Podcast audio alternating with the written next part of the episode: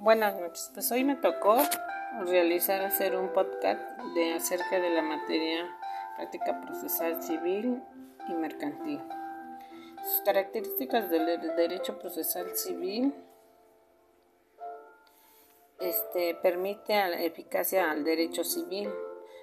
La norma jurídica es coercible y es decir, tiene la posibilidad de llevar la coactividad cuando acase el incumplimiento de las normas jurídicas sus, por alguno de sus obligaciones. Todo el contenido del derecho procesal se forma a partir de las tres nociones, o sea, lo que es el, la jurisdicción, la acción y el proceso. El derecho procesal se compone de normas, instituciones y principios y garantías. ¿Qué es la jurisdicción? La jurisdicción es la potestad de todo órgano jurisdiccional que determinará una justicia. La competencia. ¿Qué es la competencia? Es la distribución de esa potestad que, administra que administra la justicia entre los diferentes jueces. La jurisdicción tiene todo el todo juez sin determinación del caso de concreto. La competencia se determina con relación en cada caso concreto.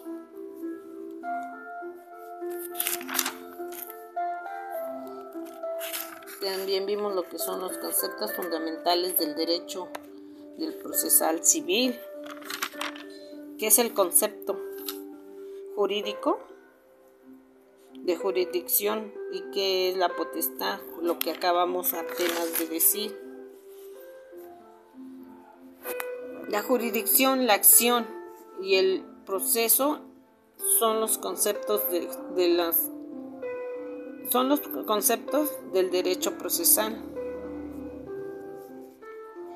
También vimos quiénes son las partes del proceso, pues se compone del actor y el demandado.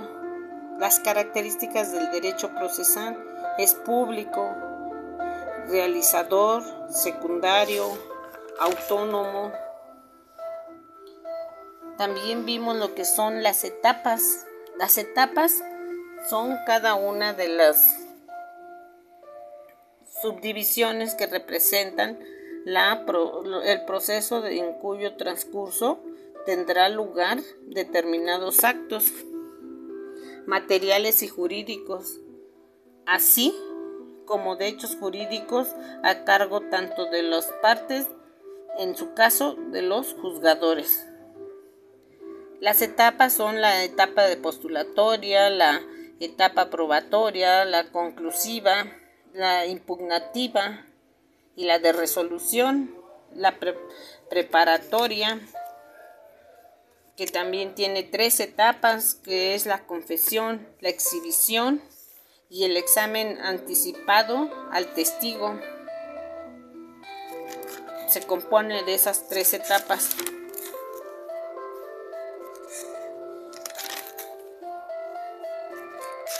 El concepto fundamental es del proceso es la jurisdicción, acción y el proceso, siendo este último una serie de actos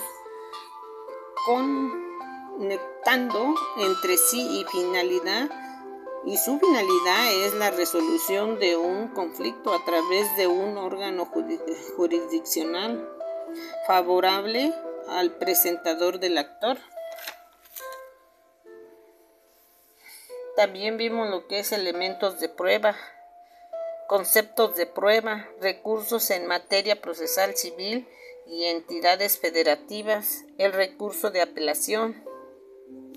El recurso de apelación se puede admitir en el efecto suspensivo o, sin efecto suspensivo. También vimos el recurso de queja. También vimos lo que son queja interpuesta. En la etapa postulatoria ese es el objeto de esta etapa. Consiste en que las partes deberán exponer sus pretensiones ante el órgano jurisdiccional competente, así como los hechos y las condiciones en que se basen. En la etapa impugnativa, esta etapa tiene por objeto la revisión de la legalidad y, el procedimiento que se realiza en la primera, primera instancia o de la sentencia dictada en ella a través de la denominación de recursos. En la etapa cautelar, eh, en esta etapa el Código de Procedimientos Civiles se habla de, los, de las procedencias precautorias, las cuales consisten en el arraigo de una persona y el secuestro de bienes. Durante la etapa conclusiva, el desarrollo de esta etapa, el juez emite la, la secuencia con la cual se pone fin a la primera, instancia. En la etapa probatoria, durante su desarrollo, las partes harán llegar al, al juzgador los medios de prueba que estimen necesarios, que, que tendrán como finalidad la verificación de hechos afirmados en la etapa expositiva. ¿Qué son los, los, juicios especiales? En esta también, en la sesión 3 vimos lo que son los juicios especiales. Son generalmente aquellos en que la acción deducida no tiene, señal, no tiene señalado a una tramitación especial en atención a su naturaleza, es decir, su procedimiento es de aplicación general. Son juicios especiales aquellos que tienen una tramitación especial en acción a la naturaleza de su acción deducida. Los juicios este, los juicios declarativos generales se componen de juicios ordinarios de mayor cuantía, juicio menor cuantía, juicio de mínima cuantía y juicio sumario. Los juicios ejecutivos generalmente son el juicio ejecutivo, el juicio ejecutivo de mínima cuantía. Los juicios especiales, que es un juicio arbitral, y distinguir entre compromiso arbitral y causal compromisoria a un contrato de arbitraje. También vimos un juicio hipotecario. También se vio lo que es un juicio de desahucio. También vimos el juicio arbitral. Un juicio, el juicio ordinario.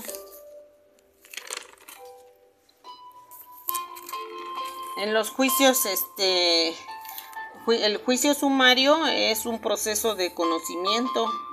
En el juicio ordinario no es común, vale, no es común y vale decir no se aplica ordinariamente a todo de controversia. En el juicio de usucapio es un término jurídico que indica un modo de adquirir la adquisición que se lleva a cabo mediante una posesión o tensible y continúa durante 20 años. El juicio especial de desahucio, ese te da 30 días para, para lo que es una habitación donde tú puedas este, desocuparla. 60 días te da para que si el lugar donde lo ocupas tienes los 60 días para desocuparlo. Y este juicio de, desahucio se trata de un proceso legal que culmina cuando se procede o privar al inquilino de la posesión o uso del inmueble mediante una solución judicial por una por un incumplimiento o contrato de arrendamiento. Lo que significa fue es el pago, la falta de pago. En el juicio de terciarias se presenta cuando un sujeto inicialmente extraño al proceso, es decir, un tercero ajeno a las partes, se encuentra legitimado y tiene una, un interés propio para acudir a un juicio. En el juicio sucesorio es la, la primera sesión se llama de sucesión y contendrá a sus respectivos casos el testamento o testimonio testimonio en el testamento. De, de pronto de protocolización a la denuncia del intestado. Ya que en, en, el juicio sucesorio tendremos lo que son el heredero y los legatorios. También vimos lo que es la jurisdicción voluntaria, La jurisdicción voluntaria es precisamente una esencia del litigio. En esta, en la sesión 5 este, de la práctica procesal civil y mercantil vimos lo que son las sociedades mercantiles, las cuales cómo están divididas. Y lo que las, rige es la Ley General de Sociedades Mercantiles El concepto de sociedad mercantil nos dice que son las formas de clasificación, así como los requisitos para su constitución, su forma de administración y vigilancia. La ley mexicana dice que la sociedad mercantil señala que se puede definir como una agrupación de personas permanentes o de transitoria, voluntaria y obligatoria, la cual se organizan para aportar bienes y servicios destinados a una realización con un, un fin común, a lo que el derecho atribuye o niega personalidad jurídica. ¿Qué es una sociedad mercantil? El organismo social integrado de los elementos humanos y de materias cuyo objetivo notarial principal es la obtención de utilidades y bienes de presentaciones de servicios a la comunidad y coordinación con el administrador de que forma decisiones en forma oportuna para la consecución de los objetivos para los que fueron creadas.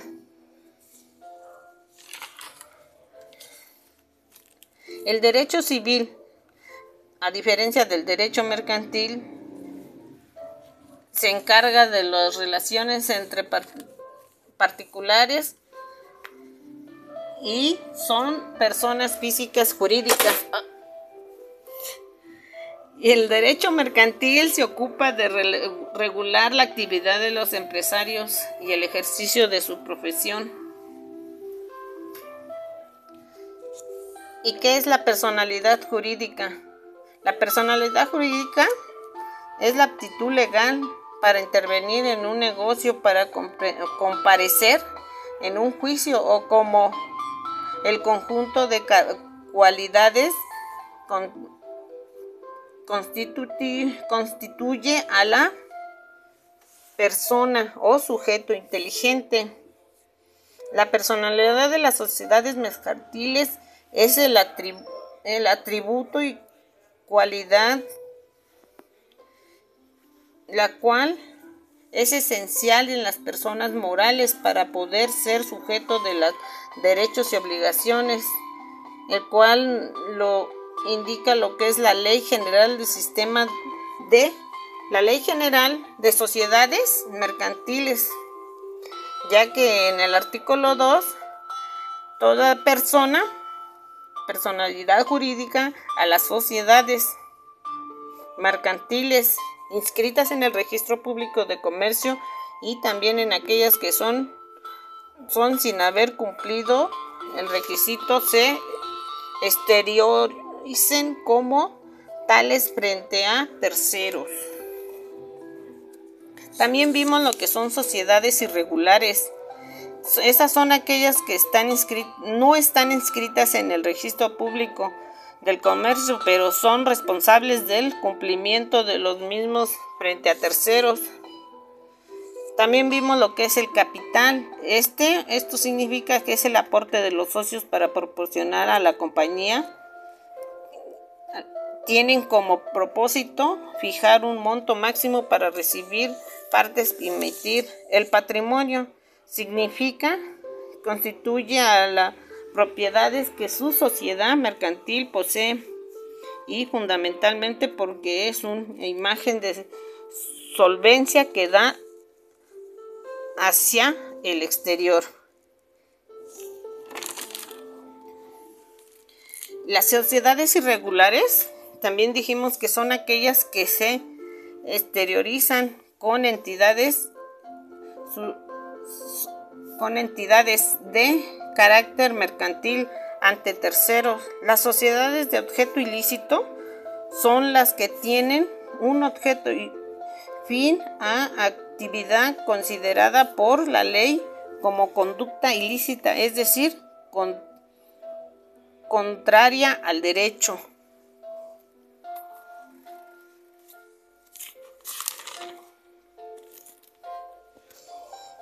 También vimos lo que son en las sociedades mercantiles,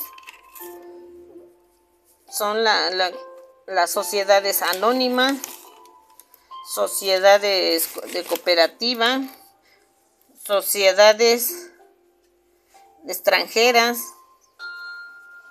también hay sociedades de, de lo que son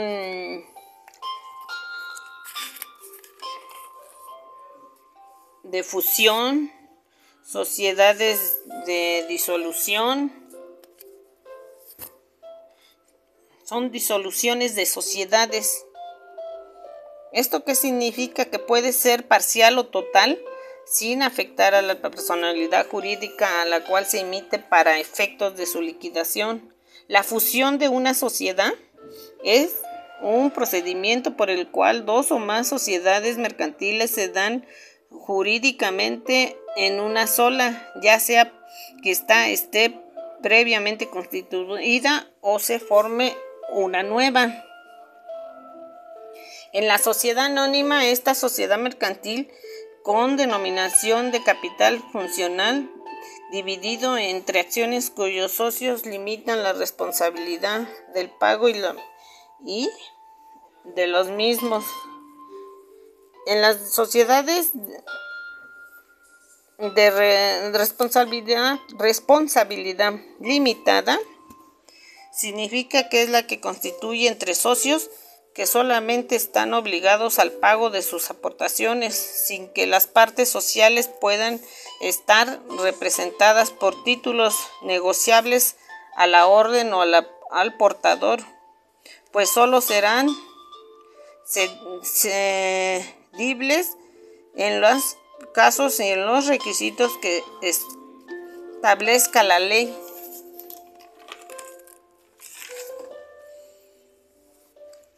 También vimos lo que son la transformación de una sociedad. Esta es, es un medio jurídico por medio de la cual una sociedad mercantil cambia su estructura originaria por esta reconocida por la legislación conservando su personalidad jurídica. La conservación de su persona jurídica significa que no hay extinción o de, una persona de eh, de creación a otra. ¿Y cómo se hace la transformación?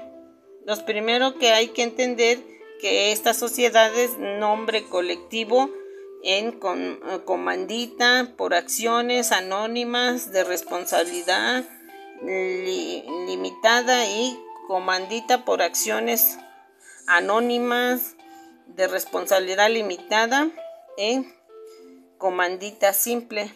En todas estas se da la transformación, la cual, lo que acabamos de decir, que es un medio jurídico.